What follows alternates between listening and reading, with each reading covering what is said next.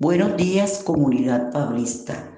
Reciban un fraternal saludo y pido a nuestro Padre Celestial por todas las familias que les dé la fortaleza y sabiduría necesaria para criar bien a sus hijos.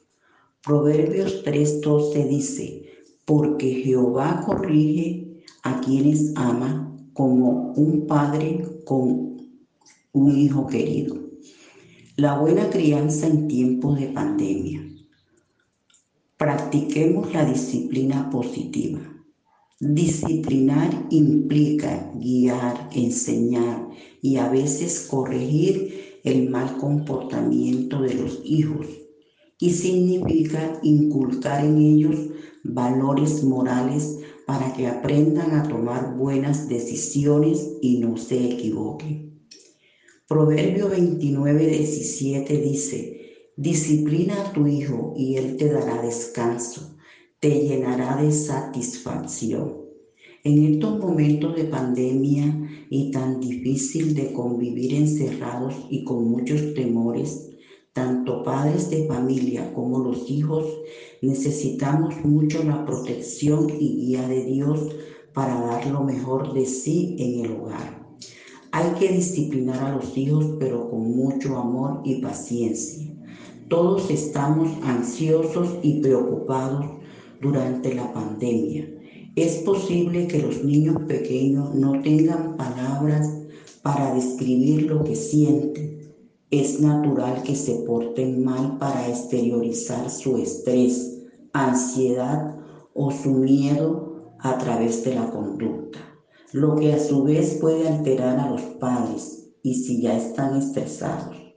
Además, los adolescentes están irascibles ya que han perdido la oportunidad de ser parte de ciertos eventos y de disfrutar tiempo con sus amigos.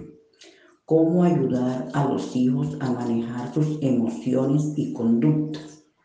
Primero, redirigir la mala conducta algunos niños se sienten aburridos, pues busquémosles otras cosas para hacer. Segundo, llevarlos a hacer juegos creativos. Sugiera a sus hijos que hagan dibujos, manualidades, con cajas de cartón y decorarlas para guardar sus juguetes o libros. Tercero, dirija su atención para reforzar buenas conductas esta es una herramienta poderosa. Note su buen comportamiento y destáquelo, elogiando el éxito en los compromisos académicos. Cuarto, emplee recompensas y privilegios para reforzar las buenas conductas al terminar las tareas de la escuela o las tareas de la casa o por llevarse bien con sus hermanos. Quinto, sepa cuándo responder. Si su hijo no está haciendo nada peligroso, llame la atención por cosas positivas. Ignore la mala conducta, puede ser eficaz para que deje de hacer lo, mal que está, lo malo que está haciendo. Sexto, use pausas obligadas. Esta herramienta es de disciplina funciona mejor al, advertirle que deje de hacer lo que está haciendo mal. Séptimo, evite el castigo físico, las palmadas, los golpes y demás formas de castigo físico o corporal supone un riesgo de lesión y no son eficaces y puede aumentar la agresividad y no los enseña a practicar el autocontrol e incluso puede interferir el desarrollo normal del cerebro y de quitarle la habilidad de sentirse seguro y protegido en casa. Octavo, cuide de sí mismo. Los padres deben tomar tiempo para cuidarse, comer, comer saludable y dormir lo suficiente.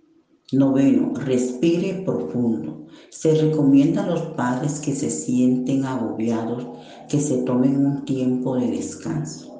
Décimo, recuerde, Contacte al médico pediatra si algo preocupa del comportamiento de su hijo, su bienestar emocional y para controlar el estrés.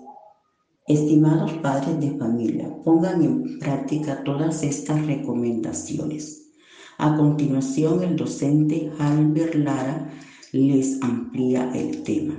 Muchas gracias. Les habló la docente Luris Arcón.